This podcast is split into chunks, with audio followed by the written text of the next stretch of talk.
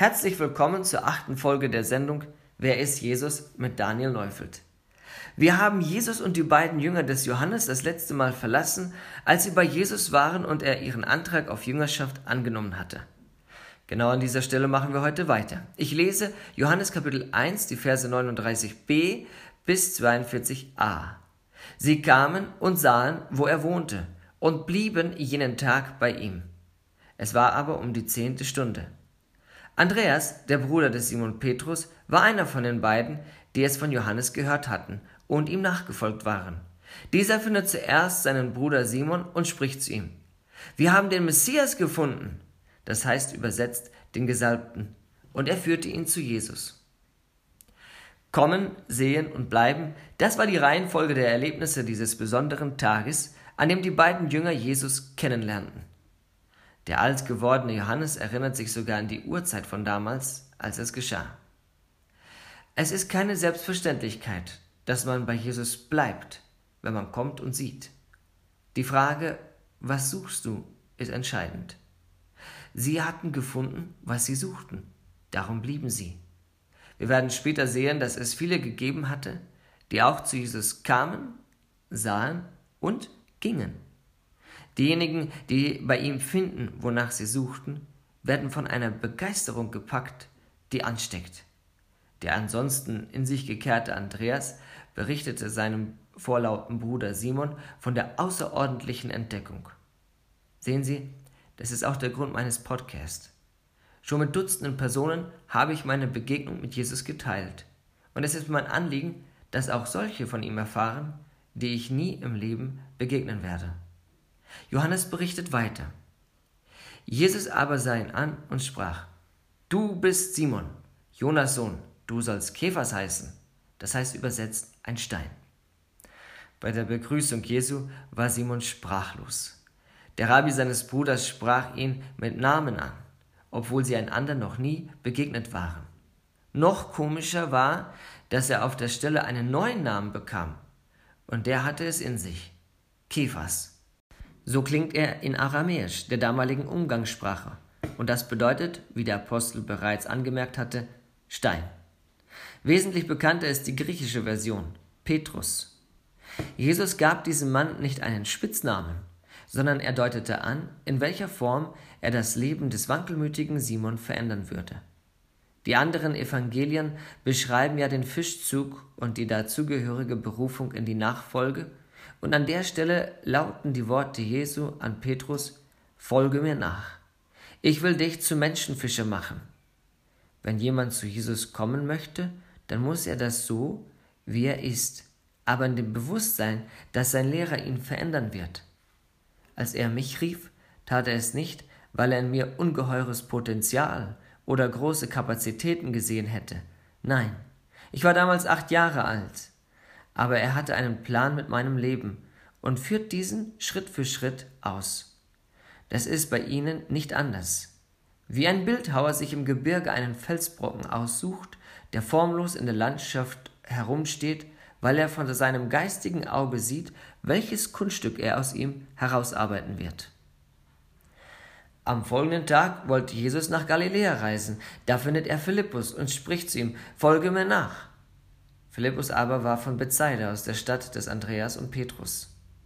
Jesus ist offensichtlich noch nicht in Galiläa, wo er wohnte und von wo auch seine Jünger stammten. Da Johannes der Täufer viel Zulauf bekam, waren tausende Menschen unterwegs.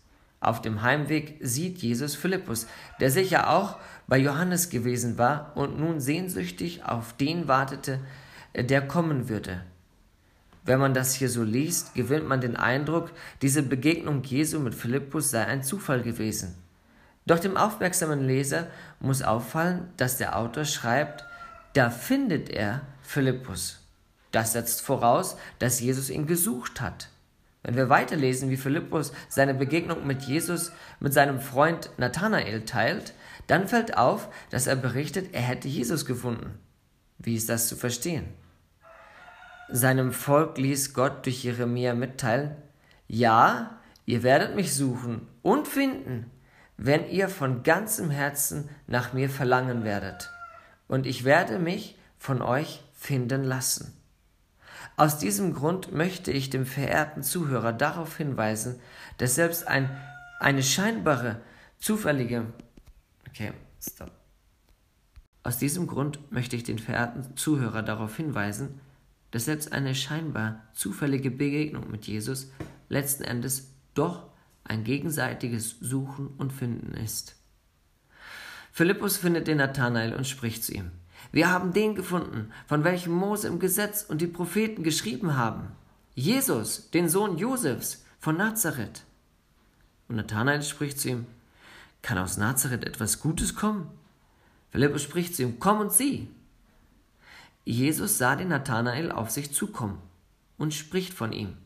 Siehe, wahrhaftig ein Israelit, in dem keine Falschheit ist. Nathanael spricht zu ihm, Woher kennst du mich? Jesus antwortete und sprach zu ihm, Ehe dich Philippus rief, als du unter dem Feigenbaum warst, sah ich dich. Nathanael antwortete und sprach zu ihm, Rabbi, du bist der Sohn Gottes, du bist der König von Israel. Ein Skeptiker begegnet seinem Schöpfer. Nathanael hatte Vorurteile. Er glaubte seinem Freund nicht. Aber zumindest war er fair und kam der Aufforderung, Jesus kennenzulernen, nach und wurde von ihm förmlich umgehauen. Ich sagte, als wir über Petrus sprachen, dass unsere Kompetenzen für Jesus nicht ausschlaggebend sind. Es ist nicht wichtig, wer wir sind, sondern was er aus uns machen möchte. Doch wie ein guter Bildhauer, und jetzt greife ich auf dieselbe Metapher von vorhin zurück, sieht er nicht nur den formlosen Stein, sondern seine schöne Beschaffenheit. Wie könnte er es auch übersehen, wenn er den Nathanael gemacht hat? Er strich vor allem die Aufrichtigkeit dieses Mannes heraus. Dieses Lob war kein oberflächliches auf die Schulter klopfen, sondern eine treffende Feststellung, die den Skeptiker derart aus der Fassung brachte, dass er Jesus Rabbi, Sohn Gottes und König von Israel nannte. Ich lese die letzten zwei Verse aus diesem ersten Kapitel. Jesus antwortete und sprach zu ihm, Du glaubst, weil ich dir sagte, ich sah dich unter dem Feigenbaum. Du wirst Größeres sehen als das. Und er spricht zu ihm, Wahrlich, wahrlich, ich sage euch, künftig werdet ihr den Himmel offen sehen und die Engel Gottes auf und niedersteigen auf den Sohn des Menschen. Es war der Umstand, dass Jesus Nathanael gesehen hatte, noch bevor dieser von ihm wusste, der diesen Jünger überraschte. Jesus hatte so seine Gottheit ein Stück weit gezeigt. Mit dem Auf- und Niedersteigen der Engel Gottes über ihm bezieht Jesus sich wohl auf die Himmelsleiter aus Genesis 28. Gott sagte Jakob, dem Stammvater Israels, seinen vollen Segen zu. Auch die Jünger würden erkennen, dass der Gott Abrahams und Isaaks und Jakobs sich voll hinter ihm stellen würde und zwar so offensichtlich, dass jeder Zweifel über die Gottessohnschaft verblassen würde. In der nächsten Woche werden wir dann auch über das erste Wunder Jesu sprechen. Ich danke für das Zuhören und wünsche Ihnen Gottes Segen. Bis zum nächsten Mal.